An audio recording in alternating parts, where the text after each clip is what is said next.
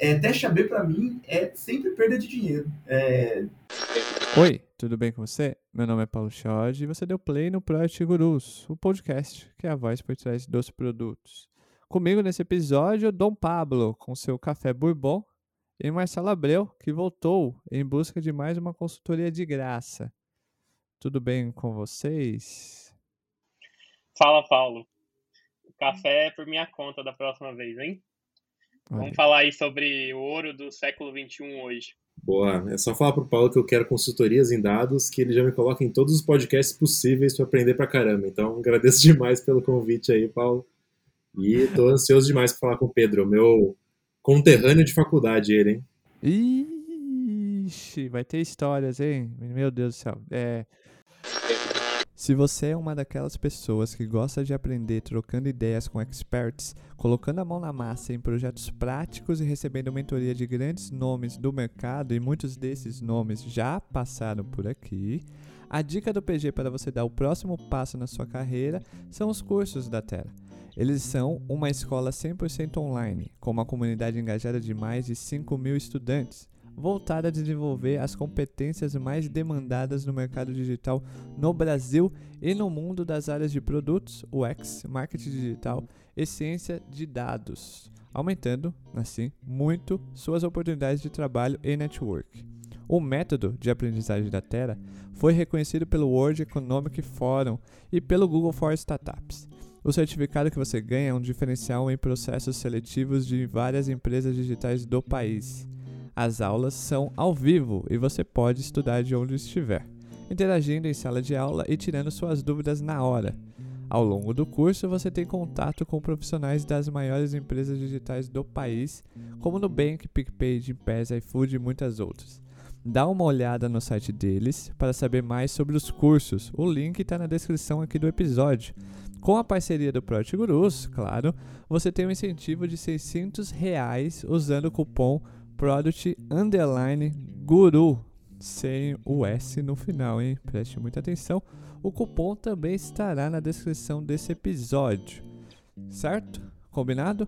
Corre lá no site da Terra e aproveite. Agora vamos pro papo. Continuando com o tema de dados do episódio anterior, com José Borbola, o tiozão dos dados, Vamos nesse episódio aprender como desenvolver e gerenciar um produto 100% ou quase isso em dados. E para isso a gente chamou ele, o mago dos dados é, em produtos. Seja bem-vindo ao Project Gurus, Pedro Amâncio. Tudo bem com você?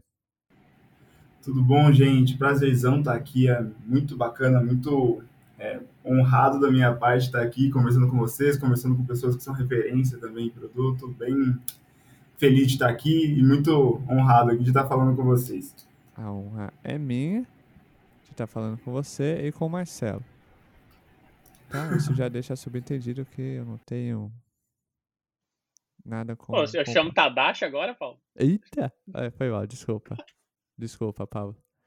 Eu tô. Eu estou é, transferindo o que eu sinto pelo Tadashi para você. Peço desculpas aqui. Ah, é, beleza. Peço, Vou aceitar. Desculpa, Peço desculpa a você que está ouvindo esse humilde podcast.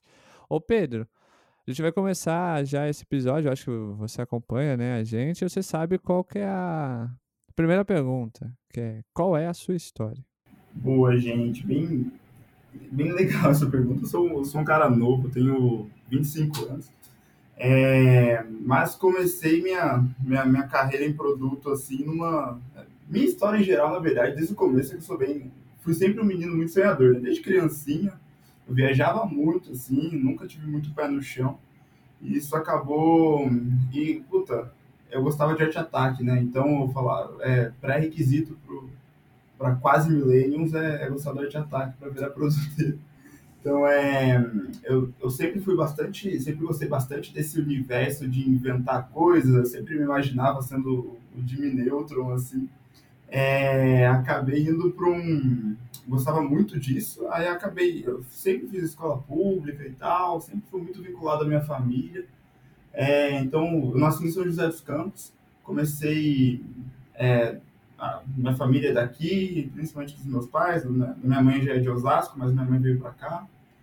E aqui eu fui, fiz ensino fundamental no é, público, depois eu ganhei uma bolsa no ensino médio, né, uma bolsa para estudar numa escola particular no ensino médio, depois fui fazer faculdade lá onde Marcelo fez, é, numa outra universidade pública também.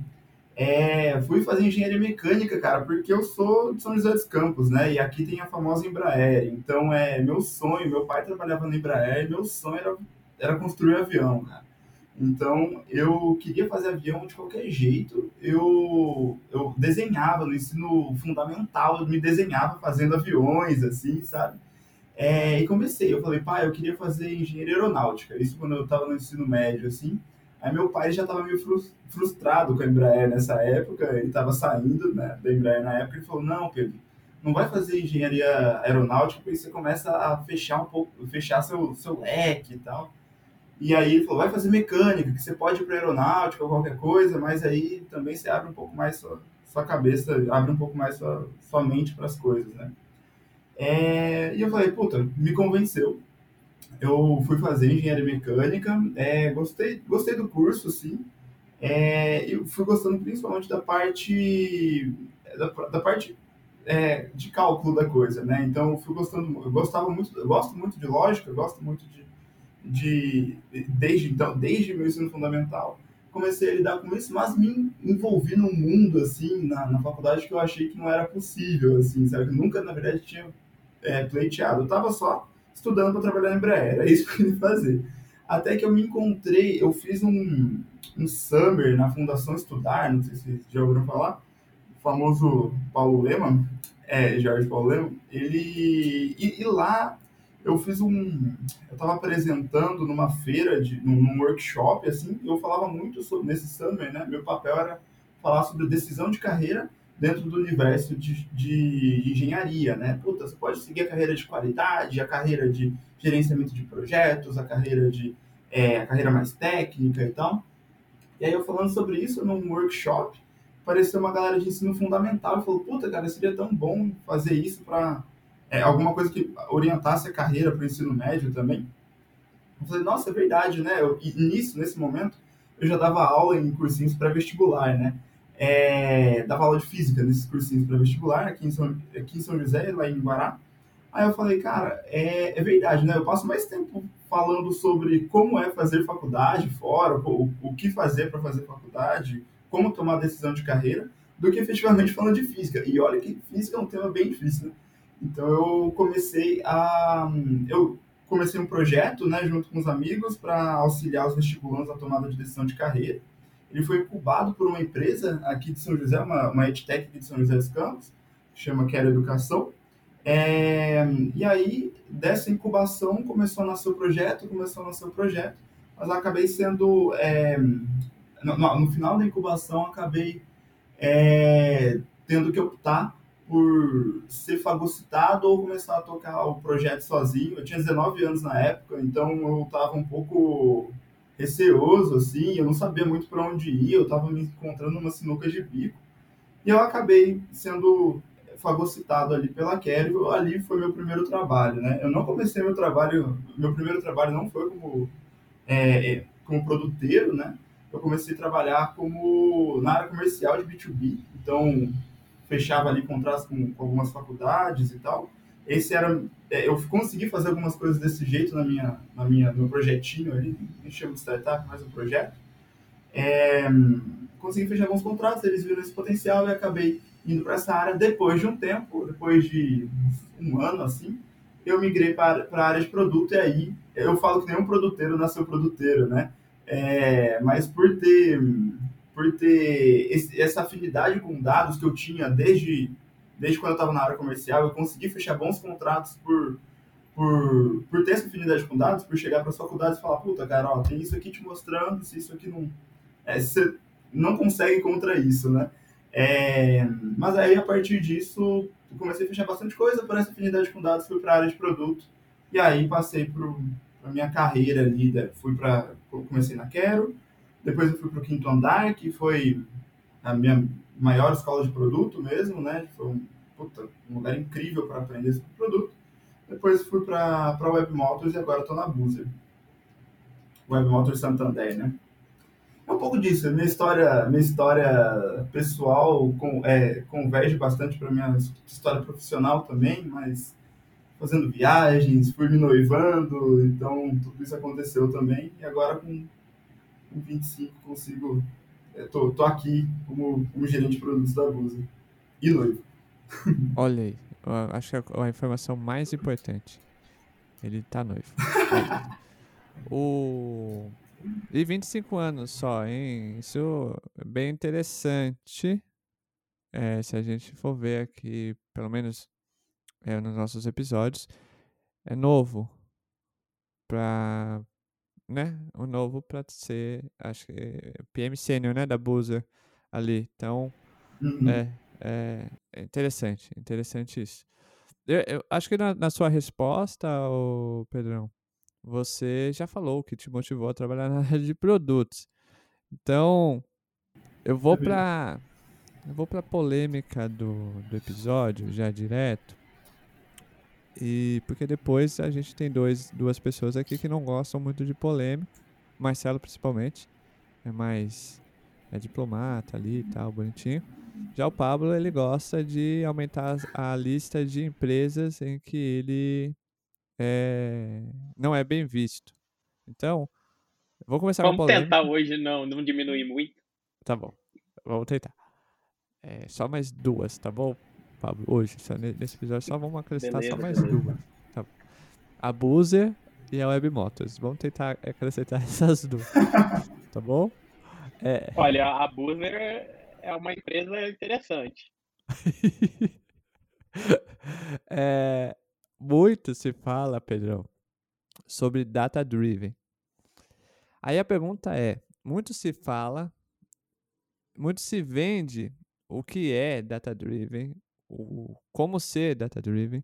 Tem empresas que colocam em suas, seus anúncios de vaga até como diferencial, como uma coisa óbvia, mas coloca como diferencial que é uma empresa guiada a dados, é, tem uma cultura de dados, mas que raios é, de fato é ser data-driven? E aí, o que, que, eu vou fazer agora? Vou já emendar a segunda pergunta, Pedrão, porque aqui Estou tentando ir para Globo. o que é de fato data-driven, ser data-driven e quais são as falácias de uma cultura data-driven? Boa. Nossa, essa é um... eu gosto dessa pergunta porque ela é bem, ela também é polêmica, né? Se, se o Pablo gosta de polêmica, acho que vale a pena discutir sobre isso. Mas é realmente, é para mim data-driven, tipo, eu, eu, eu, denomino como o jeito mais fácil de, de jogar o jogo, assim, sabe? É, eu, eu, eu, falo que, comparando com o futebol, é o jeito. Sabe quando o empate fora de casa é, é, é seu, é vitória sua? Para mim, isso é ser data-driven. Assim, uma, e aí eu falo, tipo, tanto em cultura de empresa, quanto em, puta, em produteiro data-driven, né? Então, tipo, a todo, em todos os aspectos de um data-driven, para mim é sempre, a gente pode resumir como uma maneira fácil de, de se escalar, sabe? Foi aí que eu encontrei grande parte, tipo assim, como, como obter sucesso, né? Eu acho essa, essa parte muito massa, porque, puta, cara, é, é, é, meio que, cara, eu tenho um jeito de alcançar um objetivo, né? É, é, é quase uma receita de bolo para que eu alcance esse objetivo, isso é ser data driven. No, no By the Book, né? É tomar decisões orientadas a dados, né? Orientadas sempre por dados. E aí a gente já, já emendando um pouco com a segunda pergunta do, Paulo, né? É, cara, onde é, aí já existe uma das falácias sobre data driven, né? Cara, a gente falar que uma, uma empresa data driven, né, é uma, é uma coisa realmente puta que enche os olhos, que brilha os olhos por isso, né? Porque, cara, uma empresa orientada a dados é uma empresa que tem um sucesso, não, eu não digo que fácil, mas um sucesso mais tangível, né? Toda vez que você vê impacto nos seus resultados, toda vez que você toma, é, usa os dados para tomar sua decisão, você começa a ver uma correlação entre aquilo que eu quero versus aquilo que eu entrego, né? É, então, com, começa, a tornar, começa a se tornar um universo mais tangível, esse universo de data-driven, né? É, então, é muito interessante para mim ou para outras pessoas, né, que entrem numa empresa data-driven, mas é, é muito interessante ver umas empresas falando que são e efetivamente não são, né? É, por exemplo, eu vejo muitas empresas implementando OKRs, né? Então, é, todo mundo colocando OKRs não só para produto, mas desde o primeiro, do, do, alto nível, da alta cúpula do, da empresa até lá embaixo, todo mundo tem OKRs definidos. É, OKR, para mim, é um, é um método muito, muito bacana, assim, quando bem utilizado.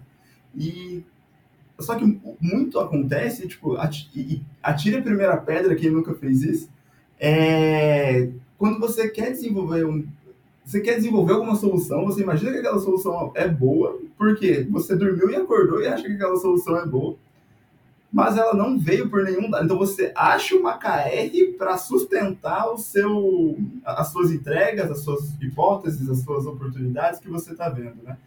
Mas ser data-driven é permitir que os dados te contem é, tudo aquilo que você precisa saber, tudo aquilo que você precisa atacar. Então, é, de novo, não, não julgue quem fez, porque eu já fiz isso, né? Eu falei, puta, esse negócio é uma coisa super massa, é isso que vai fazer o jogo virar, é isso que vai fazer o, a gente passar por mais uma rodada de investimentos. É, porque eu acordei e tive essa vontade, porque eu tomei um banho e tive essa vontade, né? E aí eu acabei, aí você coloca ali um, uma KR para sustentar o seu, a sua entrega, né? Mas o, o, certo, né, de uma, e aí quando eu estou dando exemplo do universo de produto, que é o universo que eu estou mais, é, que eu estou bem imerso, né, mas isso para a empresa toda, né, é tomar decisões em cima do que os dados contam, né. Então, também já emendando um pouco a segunda pergunta do, do Paulo, a gente tem uma outra falácia que eu acho que é super interessante ali, é, que é quando a gente quando a gente encontra né, esse momento de, puta, preciso tomar as, as, minhas decisões, né, eu preciso montar minhas, minhas KRs. Eita, perdi um pouco o fio do meado, gente. É, mas, basicamente, tomando, tomando as minhas decisões baseadas nessas, nesses, nessas KRs, eu começo a sempre montar é, um roadmap bem definido e fácil para que alcance, é, alcance o resultado esperado lá em cima por exemplo, né, quando eu tô, eu tenho, eu sempre gosto de falar, se o board usa o Unit Economics como uma, uma métrica muito importante. É, eu uso essa, essa métrica, uma métrica de sucesso para minha empresa, né? E vou fazendo várias quebrazinhas dela, né? Eu quebro o Unit Economics em, sei lá, em resultado operacional, em custo operacional, em custo, em, em custo de aquisição de cliente e o meu é, e minha receita, por exemplo. Dentro da receita eu quebro em outros, eu vou quebrando em outros, eu vou fazendo drill down dentro da minha própria. É, dentro desse universo né, de, da, da métrica principal que eu quero mexer. E aí é fato, né, cara? Se eu mexo uma, eu vou mexendo em cadeia outra, que mexe em cadeia outra, que mexe em cadeia outra. Então, a ideia de, um, é, de, de ser é, data-driven é basicamente tomar suas decisões orientadas aos, aos resultados, né? Não simplesmente é, fazer com que os dados falem aquilo que você queira, queira falar, né? Aí tem um, um, livro que é muito interessante, é bem popular também, que é Como Mentir com Estatística, né? Que fala um pouco sobre isso. Ele fala sobre aquilo que você quer. É, falar, é, tudo é falável com, com dados, né? E tudo é muito convencível com dados também. É, fica complicado você começar. É, não, não são todas as pessoas, é, não é uma linguagem muito fácil para a grande maioria, acho que da população brasileira. Eu posso até estar tá exagerando, mas acredito que se fosse apostar, eu apostaria que não é uma linguagem fácil para a maioria da população brasileira. Então, eu chegar com um, gráfico bonito para as pessoas começa a ser muito é, e falar assim, olha, eu preciso fazer isso por causa disso, né? Começa a ser bem, é, bem fácil de convencer é, outras pessoas usando isso, porque as outras pessoas dificilmente vão criticar, né? Elas não vão chegar e vão falar, puta, cara, é, não acho que é isso, é, acho que isso aqui está longe daquilo que a gente deveria fazer, acho que esse gráfico está errado, essa pesquisa que você fez está errada, o tracking que você está fazendo está errado também. Então, dificilmente pessoas vão trocar isso, né? E aí mora uma, a segunda falácia que eu tinha comentado. É, usar dados não quer dizer que você sempre está fazendo as decisões certas. É, ser data-driven é, não te resguarda de todos os erros, não te faz com que é, você deixe de errar sempre que você esteja, como eu comentei no começo, né, jogando da maneira mais fácil. É, você está jogando da maneira mais fácil, não está jogando da maneira que você nunca vai errar. Então, essa, esse é um segundo ponto que eu acho que é bem importante de, de levar em consideração, né? É, tem uma terceira, né, que eu, eu, gosto bastante de comentar, porque sempre que eu falo sobre data driven, as pessoas me questionam sobre nem, nem, é, nem só sobre data driven, mas sobre tomar decisões com dados a todo momento. Né? As, as pessoas questionam a minha veia empreendedora, né? eles colocam de um lado o produteiro empreendedor e de outro lado um produteiro mais dados, um produtor mais técnico, assim, e colocam isso numa competição. Tipo, puta, se você está olhando muito para número, você vai perder oportunidades de mercado que estão longe do seu olho e tal. É, e eu acredito que essa é outra falácia, assim, eu só acredito que você esteja olhando os números errados, sabe? É, a ideia é que os números sempre te contem tudo, né? E isso é muito interessante de se fazer, é muito interessante de se ver. É muito importante ter, saber eu sempre divido minhas métricas né, em três grandes métricas. É, métricas de negócio, métricas de produto e métricas de sucesso de uma entrega. É, e nessas três, é, principalmente nessa métrica de sucesso do negócio, você tem muito bem mapeado quais são as métricas que você está acompanhando, né? Porque se você não tem mapeado essas métricas que você está acompanhando, você dificilmente consegue fazer essa quebra bem e dificilmente e esses números vão te contar o que o mercado está precisando, né? Então tá fazendo um paralelo com um dos outros episódios, né, cara? É, para mim não existe melhor discovery do que os dados. É, pode ser polêmico também, mas é, para mim os dados contam os melhores, é, fazem os melhores discoveries possíveis, assim, sabe? Falei bastante, mas tentei responder todos. Ô Pedro, tem uma pergunta baseada em tudo que você comentou agora. É, como é que uma empresa que é data-driven ela lida com uma aposta de produto que ela é baseada mais em uma estratégia de negócio do que em dados. Uma estratégia que talvez o board, que é querido pelo Pablo, é, traçou e viu, por exemplo, benchmarks chineses, enfim, N fontes diferentes assim que podem levar uma estratégia a virar uma aposta, né? Como uma empresa data-driven lida com esse tipo de, de aposta? Ótimo, ótimo ponto.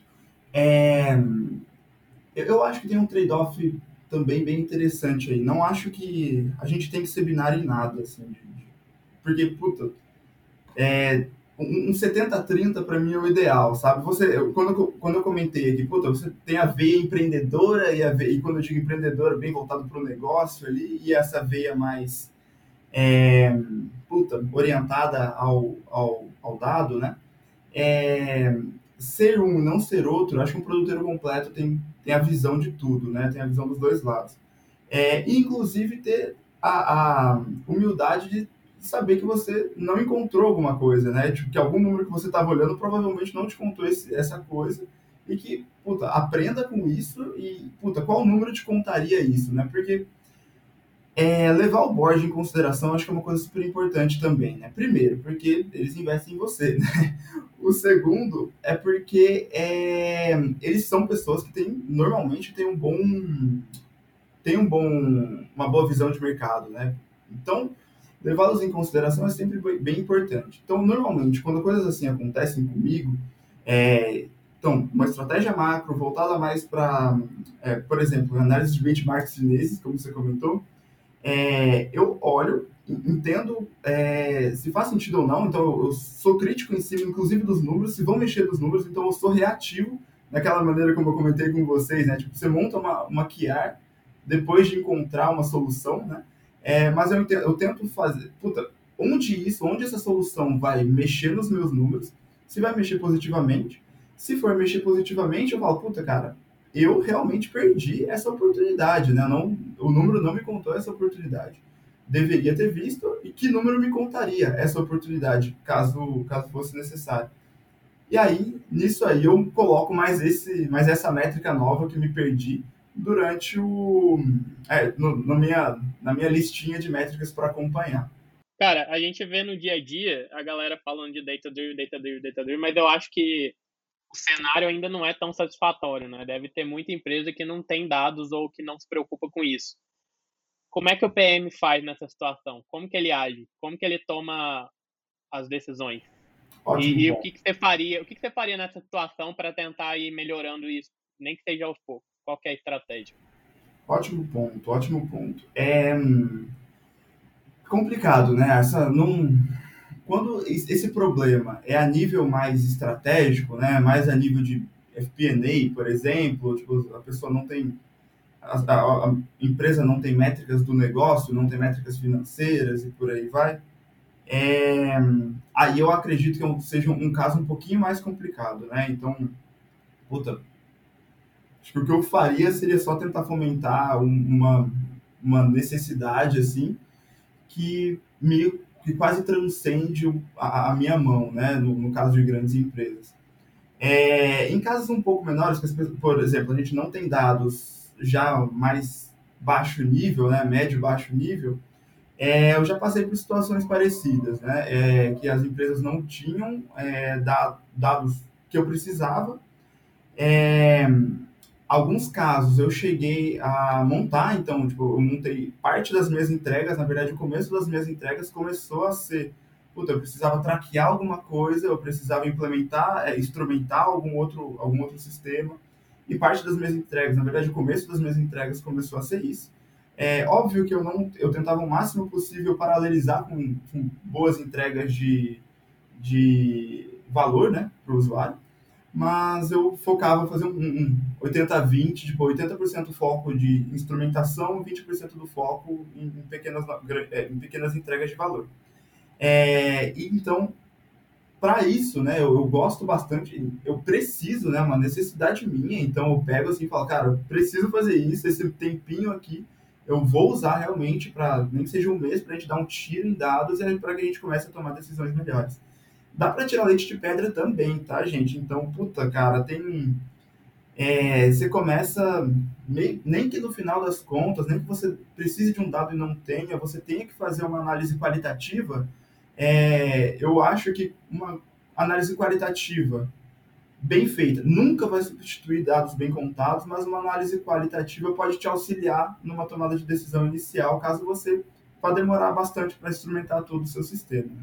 Então, puta, análises quali às vezes ajudam, é, análises quant, um, UX Research talvez ajude, ajude também nesse universo, para que a gente comece a tomar decisões mais rápido, né? Não perder tanto tempo. Outra coisa que eu vejo por aí é que quando a galera fala em dados, é, o pessoal quer todos os dados, todos os tipos de dados.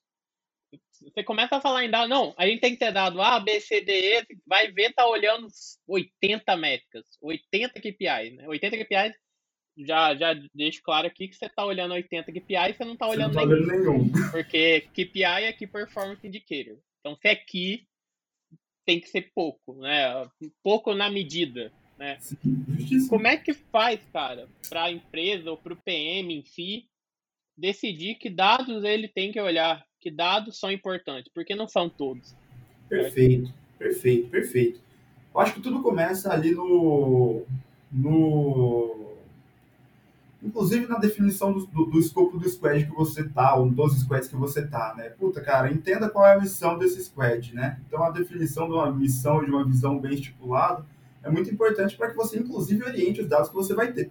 Então, é, puta, cara, se esse squad nasceu e ele existe por, um determinada, por uma determinada necessidade né, do negócio, é, existem métricas do negócio é, que acompanham esse squad o sucesso desse squad, né? Então, puta, e provavelmente é, é, uma delas. Então, de todas as métricas de, de daquelas que eu comentei com vocês, de todas as métricas que a gente tem ali do são métricas de negócio, provavelmente uma ou duas delas são as métricas que são pertinentes à sua missão e visão do squad, ou dos squads, ou da tribo, ou de qualquer lugar que você esteja gerenciando, né? É, ali você já tem um filtro, né? Você não precisa olhar para todas as métricas da empresa, você olha para as métricas da empresa que são pertinentes à sua missão e visão. É, por isso a importância de uma boa missão e visão bem definida e de uma boa quebra de, de tribos e squads. Isso é uma, é uma para mim é uma arte, assim, sabe? Uma boa quebra de tribos e squads é, puta, é arte. É, mas beleza. A partir desse pressuposto, né, é, você já tem um primeiro filtro. É, e os outros viram, viram drill downs desse, desses, dessas duas métricas, né? Então viram, viram quebras necessárias dentro do seu escopo. Então, cara, se é, seu escopo está vinculado à escalabilidade, né? É, você vai, você e, e existe uma outra tribo que está olhando para a conversão, querendo ou não, cara, deixa a conversão com a outra tribo, pega escalabilidade puta, e vai olhar lá para custo de aquisição de um cliente, vai olhar para custo operacional, por exemplo, né?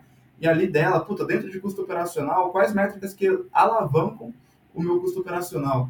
Cara, hoje o meu custo operacional é baixo pela minha, pela, porque a meu tempo médio de atendimento é muito, é muito alto, porque o meu, a minha qualidade é muito baixa, porque as pessoas que passam pelo meu atendimento não recompram.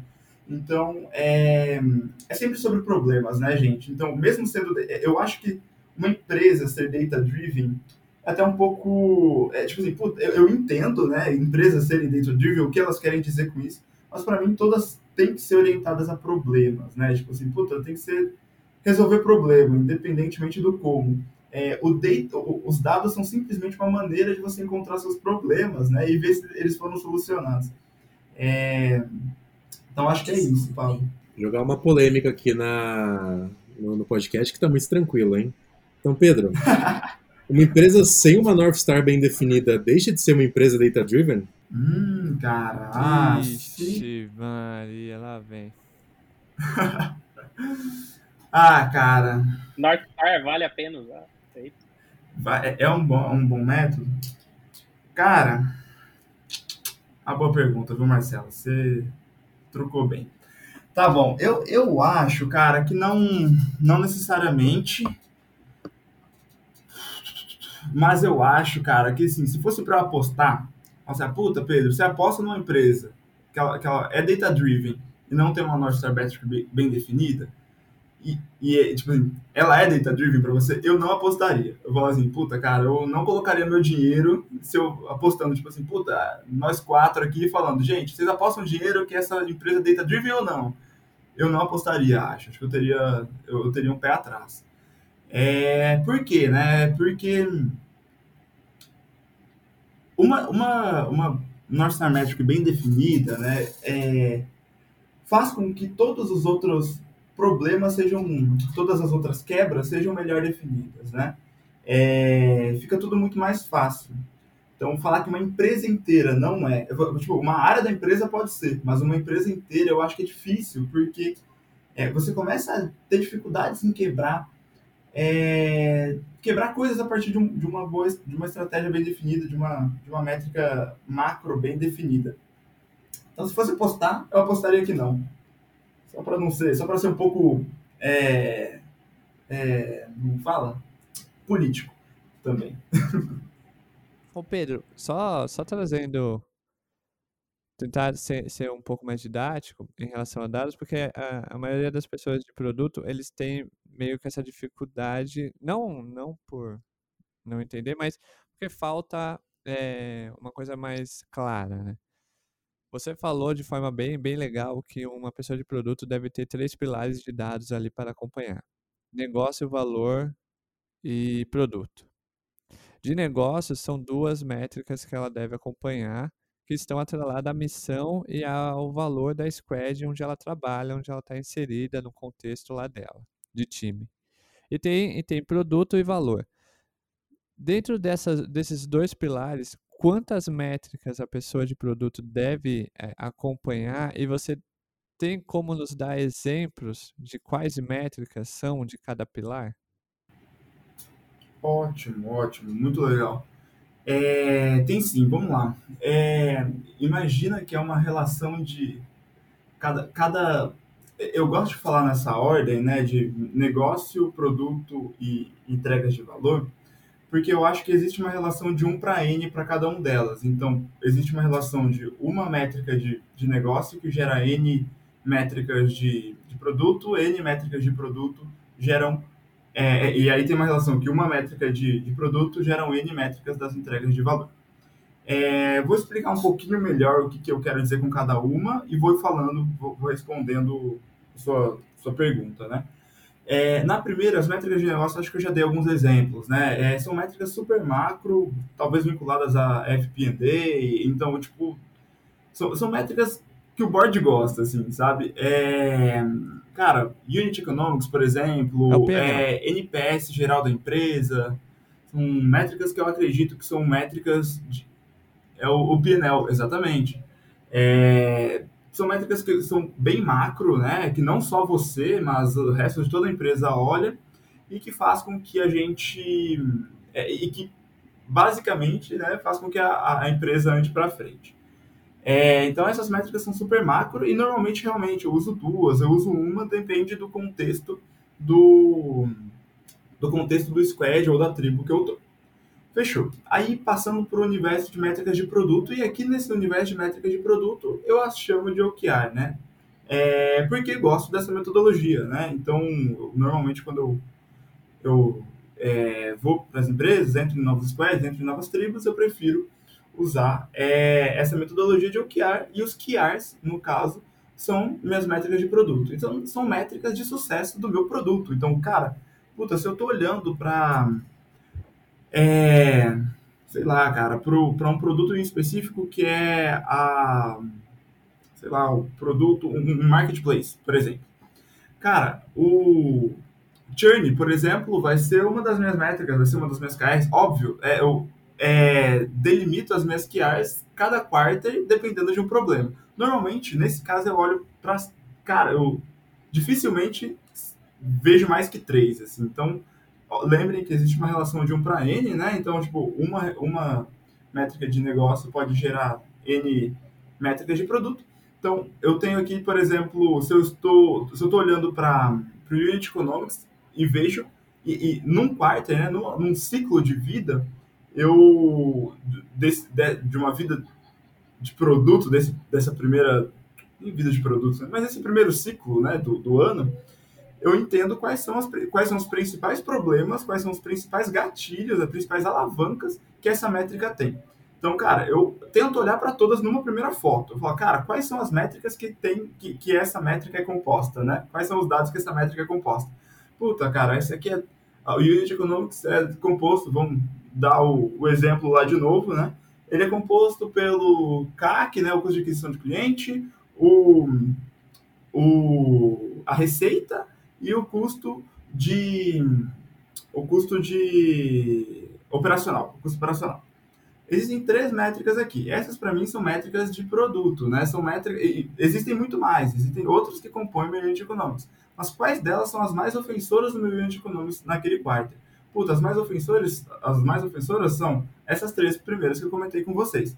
Então, essas três são métricas que eu trago como KRs da minha, da, do Squad. Então, são métricas que não são métricas. Eu não estou usando Unit Economics como métrica, porque também essa é uma dificuldade no, no, no, nas OKRs, né? Puta, eu não posso colocar uma métrica tão distante do meu produto que eu não vou sentir os impactos que eu gero com as minhas entregas, mas eu também não posso colocar uma métrica tão perto que não vai gerar nenhum impacto no meu negócio. Então, é para mim esse é o trade-off, assim, sabe?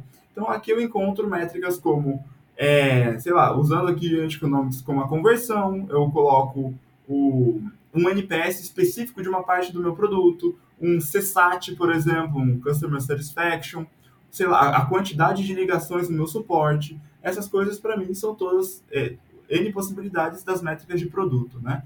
Então, eu escolho as principais ofensoras daquela métrica que eu uso como, como é, a, a métrica do negócio, e ali eu entendo as três principais ofensoras porque eu acho que um quarter é muito difícil você gerar impacto em mais do que isso. Você pode gerar impactos laterais, mas essas métricas são as que vão drivar os, as minhas soluções. Então, é, uma dificuldade do, de, de usar o QRs é as pessoas que já têm o roadmap montado e em cima do roadmap montado vão montar as KRs. É, a, a, grande ideia de ser data-driven é, a partir de uma, de uma dor do negócio, é, de, que um número está te contando, você monte as suas apostas, né? Então, esse seria esse segundo nível. No terceiro nível, eu tenho as geométricas de sucesso. Então, vamos lá. Elenquei aquelas três, e aí eu começo a gerar hipóteses, começo a fazer todo o trabalho de, de, de produteiro ali, né? Gerar hipóteses, validar as hipóteses, começar a executar. É, e aí ir para a parte de validação, né? Acho que é a última parte do, da cascatona. É, nessa última parte de validação, é, mas antes de. A partir do momento que eu tenho o how definido, eu gosto de definir quais são as métricas de sucesso. Por quê? É, obviamente, uma métrica de sucesso vai estar. Tá, vai ser aquela que. Uma métrica de produto, vai ser a métrica de produto. Por exemplo, se eu estou executando uma aposta, né? Estou fazendo uma aposta é, com o objetivo de melhorar uma determinada métrica de produto, obviamente essa aqui vai ser uma das métricas de sucesso. Mas não são, essa não é a única métrica que eu tenho que olhar. Por isso que aqui eu faço umas outros, é, outras quebras. Por exemplo, se eu implementei um, um, botão novo, um botão novo, puta, vamos ver o, o quantas pessoas estão usando, quantas pessoas clicaram nesse botão e foram para um outro lugar, quantas pessoas clicaram nesse botão e ligaram para a gente depois, quantas pessoas é, acessaram uma página tal antes e agora estão acessando essa página e clicaram nesse botão. Então, são métricas um pouco mais específicas, mas que demonstram o sucesso do meu da minha entrega. Então, é, não, não, não quero dizer que as, as métricas de sucesso e as métricas de produto não estão correlacionadas, mas são umas métricas que são um pouquinho mais quebradas e, e elas eu não olho para toda a entrega. E a cada entrega nova eu tenho novos, novas possibilidades de, de, de métricas de sucesso. Então, puta, eu defino, cara, para isso aqui ter sucesso, eu tenho que, é, além de melhorar essa KR que eu estou pensando, eu tenho que aumentar, é, diminuir a quantidade, eu, sei lá, acompanhar a quantidade de, de ligações que está tendo, eu, tenho, eu não posso deixar o NPS dessa parte do produto aqui cair menor do que tal, eu tenho que acompanhar quantas das pessoas que estavam na página tal vieram para a página tal, tenho que acompanhar a conversão como é, apesar de não estar tá fazendo isso para conversão, eu tenho que acompanhar a conversão dessa página para outra página, porque eu não posso atrapalhar isso também.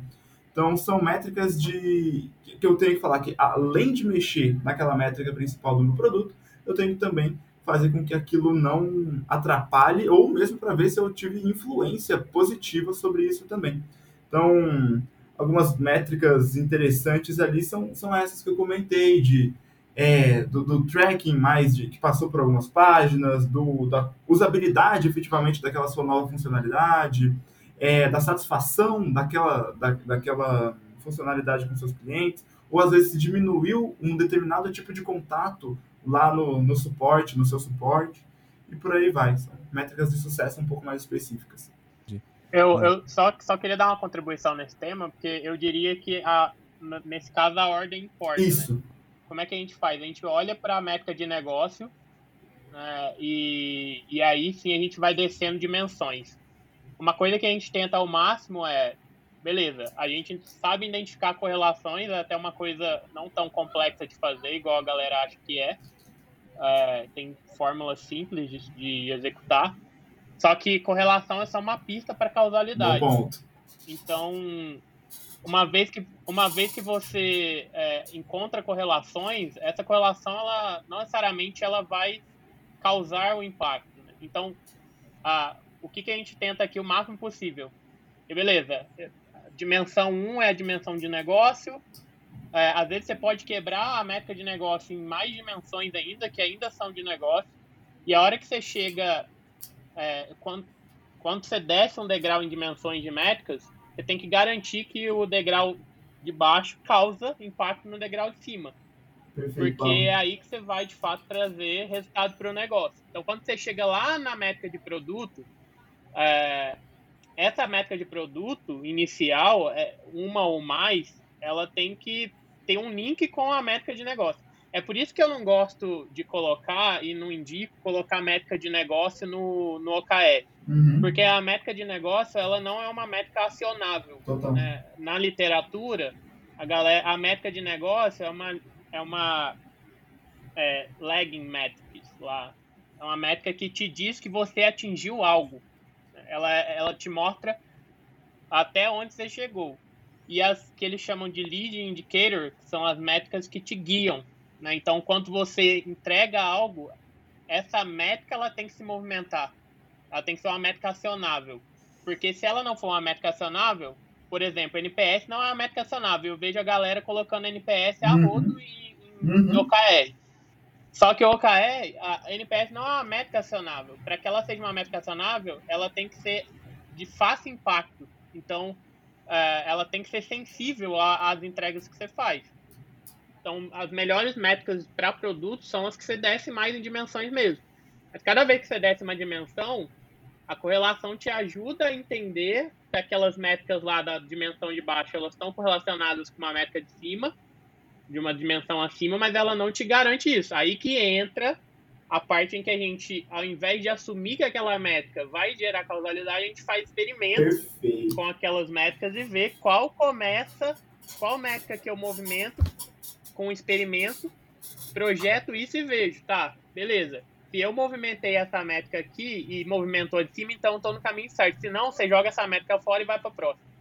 Por isso que geralmente você tem um conjunto de métricas, que aí a Teresa Torres chama isso aí de, de é, oportunidades, uhum. e aí a partir de ser mais uma. Quando você desce mais uma é, dessas oportunidades, já passa a ser tudo hipótese, hum. né? Porque você precisa garantir a causalidade. Você só garante a causalidade se você movimentar a média. É isso. Né? Senão é achismo. É então, como geralmente se fosse alguém um... tenta fazer aqui. É como se fosse é, um, jogo, um videogame, um jogo de videogame, em que você tem que acionar alavancas e descobrir qual alavanca abre a porta para a próxima fase. Essa é seria tipo uma isso. ilustração é perfeita, né, Pablo? O que o Pedro falou é, é, bem, um, é bem um script, mas não tem uma, um conjunto de métricas. Depende da métrica uhum. de negócio. Você vai, você lê a métrica de negócio e você vai quebrando isso, você vai descendo dimensões. Aí você precisa, no mínimo, entender quais métricas do, de produto mexem no comportamento do usuário. Senão você não vai conseguir nem saber que correlação que existe, nem nada disso. Ótimo. Então, não é que você tem que olhar todas, né?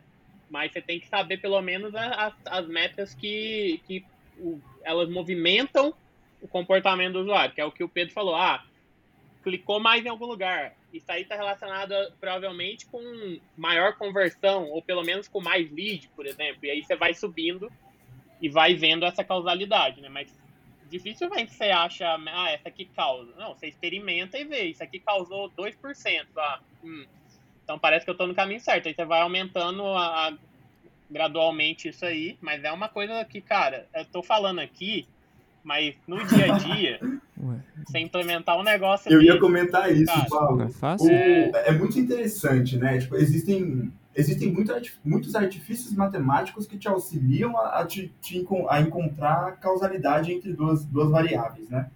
É, puta, cara, isso, isso te ajuda muito, assim, tipo, isso vai, vai te ajudar muito mesmo. Mas aquele momento de validação da, da, da hipótese, né, é o momento que, eu acho que é super importante isso, você não ter passado por código, né, tipo, puta, você, puta, hipoteticamente isso aqui resolve essa métrica, que a partir disso eu resolvo outra, né. Essa relação de causalidade, é, em sua maior, maior parte, a melhor maneira que você faz é empírico. E aí vai pro exemplo lá que o Paulo deu, né? Tipo, é, abaixei a alavanca, eu volto lá pro meu lugarzinho. Puta, cara, a... fez? Não, não fez. Abaixa a outra alavanca. E aí é testar com pouco, né? E aí tem uma outra, um outro aprendizado muito grande aí, que é o, o fail fast e gasta pouco, né? Porque não tem é, essa causalidade é importante, a gente tem que mexer sempre em métricas de negócio, e para fazer isso, evita evita codar, evita evita, sei lá, cara, fazer uma nova uma nova funcionalidade inteira, evita fazer tudo para que aí você fala, puta, olha, não, não correlacionava. É, tipo assim, muitas pessoas testam, isso aí é outra polêmica, que eu, é a do teste AB. Eu adoro entrar em discussão sobre o teste AB. É, mas as pessoas usam o teste AB para fazer essas validações que o Pablo comentou. É, e, cara, é, teste AB para mim é sempre perda de dinheiro. É, polêmico também, mas, puta, cara, para mim, teste AB, ou você perde Ixi. dinheiro. Porque, ou você Os perde... designers Você já coloca isso aí de... Eu quero ver, eu quero ver um clickbait lá no, nas redes sociais. Vai ter. Vou cobrar isso aí. Vai ter. Porque, gente, Nossa pensem comigo. Eu tenho 50% das vezes. Ó, vamos lá. O teste AB é easy, eu tenho 50% do meu público sendo atingido por uma nova funcionalidade e 50% não. Se eu tenho 50% da minha. É, se eu fiz uma boa funcionalidade é, e mexeu naquela métrica que eu esperava, então, puta, é, fez aquilo que eu imaginava que ia fazer. Então, em 50%, eu perdi. Pra, existe todo o cálculo de relevância, é, estatística para eu conseguir ter assertividade naquele teste, né? Então, eu tenho um tempo perdido. Vamos dizer que eu peguei duas semanas para esse teste AB, para validar que ele é um teste AB positivo. É, era 50, eu perdi 50% de dinheiro aí, né? Então, puta, eu podia ter ganhado 100% se eu tivesse feito o rollout para 100%. O contrário também é verdadeiro. Se eu fiz uma, uma, uma coisa ruim, é, eu deveria, é, se eu tivesse feito o rollout para 100%, né? É, na verdade, se eu fiz uma coisa ruim, eu vou demorar duas semanas para descobrir que essa coisa é ruim. Ou seja, eu perdi duas semanas de dinheiro também. É, porque sim, a, a, nova funcionalidade estava. Ou seja, eu sempre perco 50% de dinheiro quando eu faço teste AB. Teste AB é caro. Então, é, eu não estou dizendo que ele é inútil. É, muito pelo contrário, é muito útil mas evite, tipo, eu acho que o máximo possível evitar e fazer teste barato é o melhor dos caminhos, assim, sabe? Porque, puta, por exemplo, cara, tem alguma, tem como você testar na mão, tem como você fazer um prototipão, tem como você, cara, esse, esses dias eu peguei um, metade de uma viagem de um ônibus, mandei mensagem para metade, metade eu fiz um teste AB manual e eu mandei mensagem para as pessoas, ali, a mensagem que eu queria mandar. É, puta, cara, fez o, o, teste AB que eu queria, validou a hipótese, validou a correlação e boa, sabe? É, e ainda tem um outro tipo de teste, outros, te, outros tipos de teste que são é, estatisticamente bem legais assim e que não tão não tem uma perda de dinheiro tão grande. É, tem um que chama. Eu gosto do teste de conceito. Teste de conceito. Tem o Multi-Armed Bandit, não sei se já ouviram falar, é um teste muito legal. É, acho que todos eles são testes que valem a pena estudar, assim, é que teste AB para mim é uma coisa assim, cara, não, não, precisa fazer tudo com teste AB, porque senão você vai precisar codar tudo, sei lá. Acho que a gente sempre volta nesse tema aqui no, no podcast, que é, cara, não se apega à ferramenta. Usa a ferramenta que for a mais barata para você aprender se você está no caminho certo ou não e ver qual ferramenta é essa. Se a ferramenta é for carta. Às vezes vai é. ser teste AB. É. Nesse momento em que o Pedro fala de, de que teste AB é inútil, é, você que, que, você não está assistindo, esse episódio está indo é, depois da, dessa gravação, a gente está gravando no dia 23 de, de março, mas Curiosamente, no exato momento em que ele fala a frase teste AB é inútil, começa a se ouvir panelaços pelo Brasil. Eu acho que isso não é coincidência.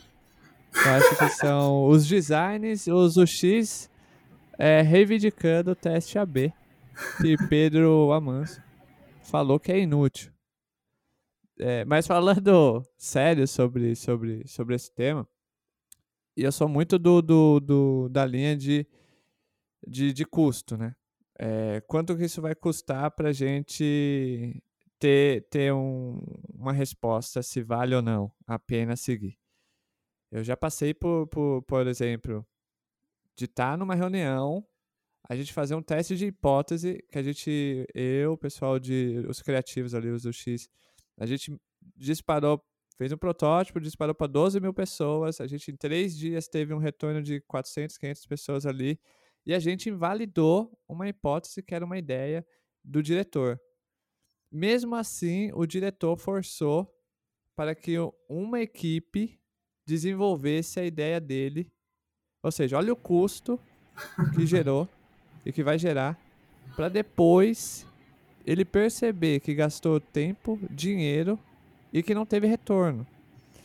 Sendo que o teste de hipótese já invalidou é, a ideia dele. É, algo assim. E aí vai para um outro podcast que é fazer a gestão de stakeholder. Como que a gente lida com isso? A gente pegou a ideia do cara. A gente fez um teste de conceito que é rápido e barato. Certo? A gente voltou para ele em três dias, quatro dias ali, falando assim, ó, sua ideia de jirico é não entrega valor para o negócio, nem valor para o cliente, o cliente achou confuso, não entendeu por que, que essa bagaça está no produto. É, então a gente não vai fazer, certo? Errado. Vai fazer e pronto, acabou. Pode colocar aí, porque o melhor teste é em produção. Esse é o que o Pablo ouve no board lá. E ele fala lá no board. O melhor teste é em produção. Isso aí, isso aí não, não passaria lá onde eu tô, não. Não passaria? Como assim não passaria? Não, não, não vem com ideia pra cima da gente que não tem vazamento. Foi o que eu falei lá no outro episódio. Você colocou, que pelo menos você colocou o vídeo. Que isso aí não faz sentido. Não, não tem como. Você tá, tá. Além do dado tá te mostrando que o negócio não funciona, que não vai trazer resultado. Vier pra cima de mim com isso aí, é demissão. Eu saio. Vou, vou jogar lenha na fogueira aqui agora, hein? O, sempre tem N argumentos do lado do stakeholder. Não tô defendendo stakeholder agora, hein, gente. Mas Aí, sempre lá, tem N argumentos que ajudam a invalidar o- os testes feitos, né? E- Exemplos, tá? Putz, o, o público que o Paulo testou, ele não é o mesmo público que a gente estava esperando que ia ser impactado. Ou, ah, não, o contexto que você enviou não era o contexto que eu estava pensando. Ou ainda, não, não, é que a maneira como foi feito, a pessoa não teve real experiência, ela não estava vivenciando aquilo. de- Tem N justificativas que você pode ter. É, Ele usou do contexto. podcast. Ele usou do contexto? Aí, ó. Ele usou do contexto. Não, porque o contexto que foi disparado não foi o da quinta-feira à noite, porque o cara de quinta-feira à noite poderia estar com fome.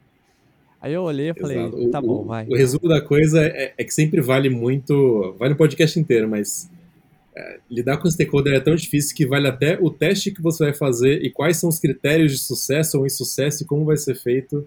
É uma coisa que vale a pena ser validada antes até de começar um teste, né? Porque é, é isso mesmo. A empresa pode até ser data-driven, mas o, o dado, que nem o próprio Pedro comentou, você pode usar da maneira que você quiser. Então, da mesma maneira que você fez uma pesquisa que refutou uma ideia, ele pode usar o mesmo dado que você refutou para contra-argumentar e falar por que, que você gostaria de fazer de outro jeito o teste ou gostaria de estar em produção, né? Então, eu acho que é, que é bem o, difí- o mais difícil é isso, né? É como é que você argumenta e negocia quais são os dados em comum que vocês vão concordar que são os dados que, que de fato vão levar ou refutar essa decisão, né? Então, acho que esse é o, é o principal desafio, assim, quando você vai fazer validação dessas hipóteses com dados também. Perfeito. Esse, esse teste é, em prova de conceito, né, é, principalmente quando você lança, é, na verdade, em qualquer hipótese que você precise de uma amostragem, né, também é muito importante é, bons artifícios, né? O, o- a amostragem, sempre que você não vai fazer é, deploy para 100%, a amostragem é uma parte importante, né? Também nesse mesmo livro de como mentir com, com estatística, ele fala sobre isso. É, e, e aí a gente fala até sobre Nielsen, né? Cara, é, Nielsen fala que para você fazer uma boa, uma boa entrevista com os usuários, você precisa de umas oito, de 5 a 8 pessoas e tal. Fala, cara, é, estatisticamente isso é até bizarro, assim, né? É, puta, porque aí essa, essas partes do contexto realmente começam a fazer sentido. Então é, puta, cara, essa pessoa, beleza, mas a, ah, a gente montou uma persona, uma proto-persona aqui entrevistou todo mundo da, que era a nossa proto-persona. Falei, Cara, se você não criou pelo menos umas 20 proto-personas e entrevistou oito pessoas de cada uma dessas 20 proto-personas, ainda seu, seu, é, seu, suas entrevistas, né, ou qualquer research que você esteja fazendo, tem muito perigo de, de não ser estatisticamente relevante, né? Mas, por exemplo, no caso que você consegue um número esta- estatisticamente relevante dentro da sua amostra, é, tudo isso deveria refutar, porque matematicamente refuta, né? É, beleza, se eu tenho é, 100 mil usuários, eu faço um cálculo de amostra, né, de universo de amostra, e, e levo, tipo assim, puta, com 95% de...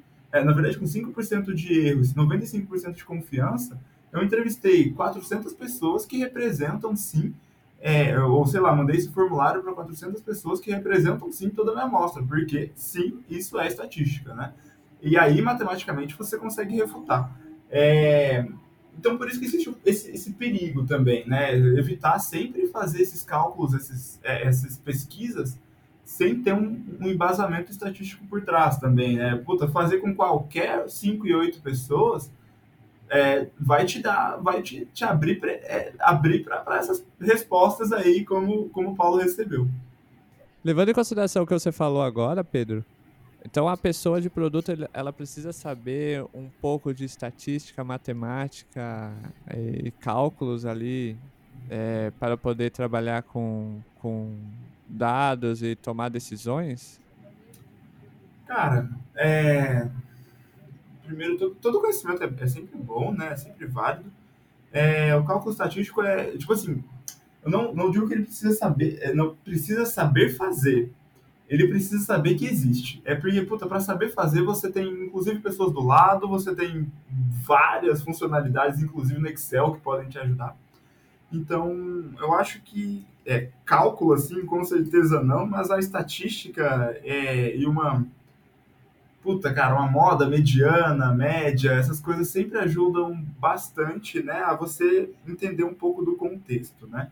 É, e te ajudam também a tomar boas decisões. Então, eu acho que não precisa saber fazer, você precisa saber que existe. É uma coisa que te ajuda muito, sabe? É, são ferramentas que te ajudam muito não vai te fazer melhor, não vai te fazer é, pior. Na verdade, não vai te fazer pior não saber, mas te faz um. Te coloca mais uma ferramenta na sua caixa de ferramentas para usar, né? É, a parte de. Só para dar um exemplo interessante, né? Eu trabalhei no, no, quinto andar num squad fenomenal que era um squad de data products, né?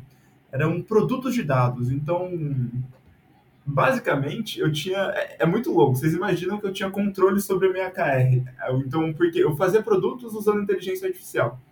E eu usava como, é, como métricas de sucesso as minhas KRs. Então virou fácil, né? Virou um jogo fácil de se jogar, porque a minha. Puta, a minha, minha métrica de sucesso da minha inteligência artificial era minha KR e eu sabia o quanto era possível uma inteligência artificial chegar a partir daquilo. Puta, eu sei muito, eu não, eu não eu sabia nada, nada, nada sobre produtos de dados. Aí quando eu digo produtos de dados, não só, tipo, tudo machine learning, deep learning e tudo mais, não tinha ideia do que que era, né? E aí quando... É, mas eu sempre fui muito, muito... É, sempre tive muito culturalmente isso em mim, né? Eu gostei, gosto muito de tomar decisões com isso. E aí, quando eu cheguei nesse, nesse universo, eu falei, cara, é mais do que tomar decisões com dados, é, é fazer produtos para que o, o, resto das coisas tomem decisões com dados, né? Tipo, que o próprio sistema tome decisões com dados. É, e é uma coisa que eu tento levantar sempre a bandeira, não é muito comum, assim, é, em empresas existirem squads de data products.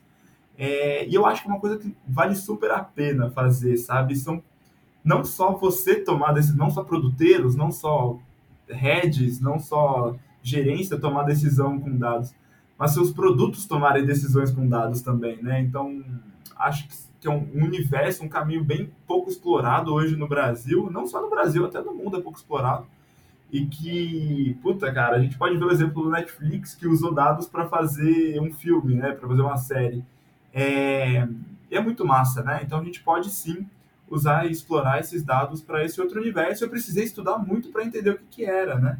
É, eu sei fazer hoje o um modelo de machine learning, eu não tenho ideia, não tenho ideia, eu não sei colocar, não sei nem por onde começar. Mas eu fiz alguns cursos que me, me colocam mais essa ferramenta na minha caixa, né? Então é meio que é, complementando um pouco a, a, sua pergunta, eu acho que sim, as pessoas é, vale a pena aprender. Não, não quer dizer que é uma necessidade, mas é uma ferramenta muito bacana para você ter na sua toolbox ali pra você tirar e usar. Legal. Ô Pedro, é, cara, até onde é ético usar os dados pra gente, os dados do usuário pra gente tomar decisão? Boa, LGPD pura. É, cara, acho que tem um, um, bom ponto aí. Eu nunca, sendo bem sincero, eu nunca me deparei assim, com, com esse pensamento, viu? É, eu acho que sim tem limites, né? A gente. Existe aquele dilema das redes, né? Não sei se vocês já ouviram, é um documentário mega popular da, do Netflix também. Que a gente vê isso sendo usado, puta cara.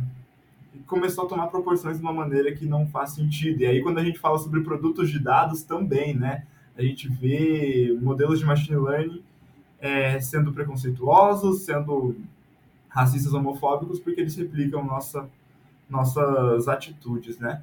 É, e, cara, sobre a, a, ética disso, né, é, é, é uma coisa bem complicada. Depois de acreditem ou não, depois de ver Dilema das Redes, eu desinstalei todas as redes sociais do meu, do meu celular. É, por isso, né, cara? Tipo, você se sente usado, você se sente, tipo, puta, tem pessoas olhando, inclusive eu sou uma dessas pessoas que olho o dia a dia dessas pessoas, de todas as outras pessoas que, que, que acessam o meu site, consigo traquear todo, tudo que é possível dela e consigo ofertar é, coisas que talvez elas nem saibam que queiram, mas eu começo a fazer com que elas queiram, né? É uma invasão de privacidade, por um certo lado, né? É, e aí existe sim uma, uma, parte, uma dificuldade ética nisso, né? O, puta, o quanto você vende a, a, sua, a sua liberdade por, por produtos dessa maneira, né? Ou pela sua praticidade, por exemplo. É, porque melhorou sim a vida de muitas coisas, né? Então tem, tem um trade-off. Puta, sua vida é mais fácil depois de ter um sistema de recomendação, né?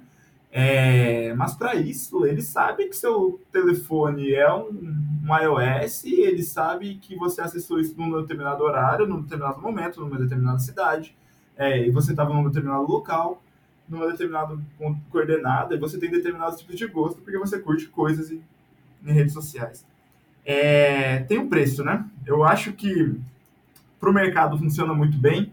Eu não me sinto bem com isso. Assim, do outro lado, assim, eu não me sinto bem. Mas eu, eu é muito louco, né? Quase, quase antagônico, mas eu uso.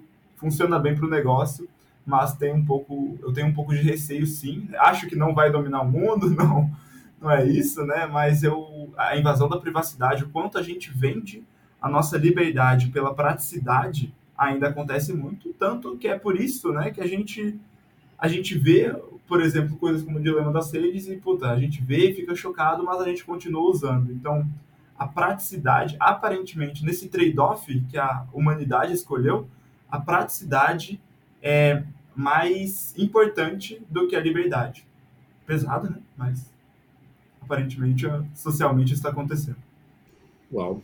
E, Pedro, além do Product Guru e do Product Oversee, que livros e fontes de conhecimento que você recomenda para uma pessoa de produto que quer se aprofundar em dados? É, cara, eu gosto muito dos cursos do, da Data Science Academy. Eu é um, um, lugar que tem bastante curso interessante e gratuito, assim, sabe? Eu, eu gosto de coisa grátis. É, então, bastante coisa que eu aprendi sobre dados foi lá. Então, mas nesse universo de dados mesmo, já um pouquinho mais técnico. Então, puta, cara, já inclusive ingressando no universo de machine learning, de, de inteligência artificial e tal. Bastante coisa aprendi lá. É, tem os cursos que eles cobram lá também. É, não não tô fazendo jabá deles aqui, só acho o curso deles bons mesmo. É, o, o curso, o, o livro né, de como mentir com estatística, cara, me ensinou muita coisa sobre sobre sobre basicamente como fazer pesquisa, né, usando usando dados, como tirar conclusões tirando dados e também como mentir com estatística. Isso é uma coisa útil, é uma artimanha útil para o nosso universo, viu? É, então é um é uma, é uma, é coisa bacana assim de se ler. É um livro bem fácil, bem simples de se ler também. Então, essa, esse, essas tomadas de decisão ali, tipo, puta, cara, às vezes você quer convencer usando alguma coisa, usa um gráfico bonito, monta um gráfico interessante, fala que, é, cara, cohorts, cohorts, bias, são, são maneiras, assim, de, de se cortar as coisas que te auxiliam muito para isso, né? Então, é, puta, cara, eu quero aqui contar que essa aqui é uma coisa boa. Puta, eu vou fazendo cortes, cortes, cortes. Puta, essa aqui é uma coisa boa para pessoas é, que têm de 19 a 25 anos, gostam de abacaxi e tem sete dedos no pé. Puta, mas para essas pessoas são excelentes. Você coloca um asterisco lá embaixo. Mas isso, marketing adora, né? É um, um livro que, que marketing usa bem também. É, então foram dois, duas coisas que eu aprendi que me auxiliaram bastante. Eu tenho um background que me ajuda também, né, de, a, a mexer com números, que isso acaba me auxiliando muito, me auxiliando muito mesmo. E eu fiz um curso sobre. É, eu fiz o. É, quando eu estava nessa pegada de engenharia mecânica, eu fiz um curso que me ajudou é, bastante a falar sobre é, é, algumas, algumas ferramentas de correlações e por aí vai. É, e estatísticas, eu fiz um, um, curso de Minitab e curso de Excel que me auxiliaram bastante também. Então, é, o background da, da, da, faculdade me ajudou muito, esses cursos me auxiliaram bastante também. Esse livro eu gosto, gostei bastante nesse universo de dados. Ou seja, o Pedro, nesse episódio, ele é contra o teste AB e a favor de mentir é, com estatística. É isso que a gente aprendeu com o Pedro nesse episódio de hoje. Tá bom? Então leiam o livro e saibam mentir com estatística. Alguns, alguns produtores já sabem. O, e todo mundo amanhã é, chama o pessoalzinho de design e fala: repita comigo, teste AB é inútil. E aí você espera o retorno do time, tá bom? E qualquer coisa, manda, manda reclamar com o Pedro no LinkedIn. ô, ô Pedro, Pedro, muito, muito obrigado por você ter aceitado esse convite para falar com a gente aqui. É, foi um papo muito legal, muito, muito bacana. Foi bem, bem simples, parece. É, assim, eu, para mim, foi bem simples, bem didático. Deu para tirar bo bons insights, boas, boas lições sobre como usar dados. É, as pessoas vendem é, essa, essa, esse lance de data driven como se fosse um monstro é, de sete cabeças que só super-humanos, é, cientistas, trabalhadores da NASA e da Tesla e da SpaceX sabem lidar. Mas não, é, você mostrou aqui o quão simples é isso daí, deu, deu o caminho das pedras pra gente, os três pilares lá de, de métricas, e aí vai, vai quebrando ali. Sem falar dessa sua história bacana, que é com apenas 25 anos, já é um PM sênior da Boozer, hein? Alô, pessoal da Boozer. Forte abraço, hein? Sou fã. Sou fã. O, o Pablo, muito obrigado, viu? Você gosta da Boozer, né, Pablo?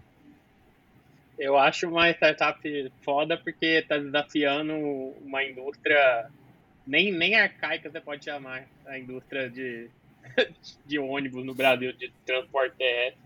Nem arcaico é, sei lá, de outra era. Então, cara, o Marcelo. É Marcelo o nome Marcelo, dele. Marcelo, os dois. Marcelo Abri, Abrita. É, os caras desafiam de o dia todo é uma luta grande. Eu sou, sou como eu gosto de, desse tipo de impacto e polêmica, a Buga é, para mim, uma startup sensacional. Olha o Pablo cavando algo na busca. O... Mas isso aí fica... fica aí. O Marcelo... Obrigado por ter me chamado. Obrigado por ter me chamado, Paulo. Oh, Tamo aí. Isso. Pode chamar mais vezes. Chamarei. É, hoje, ó, ó só, só, uma coisa. Hoje eu saio, eu acho que ainda tô tranquilo ainda com a quantidade de empresa que eu posso trabalhar, certo? Sim.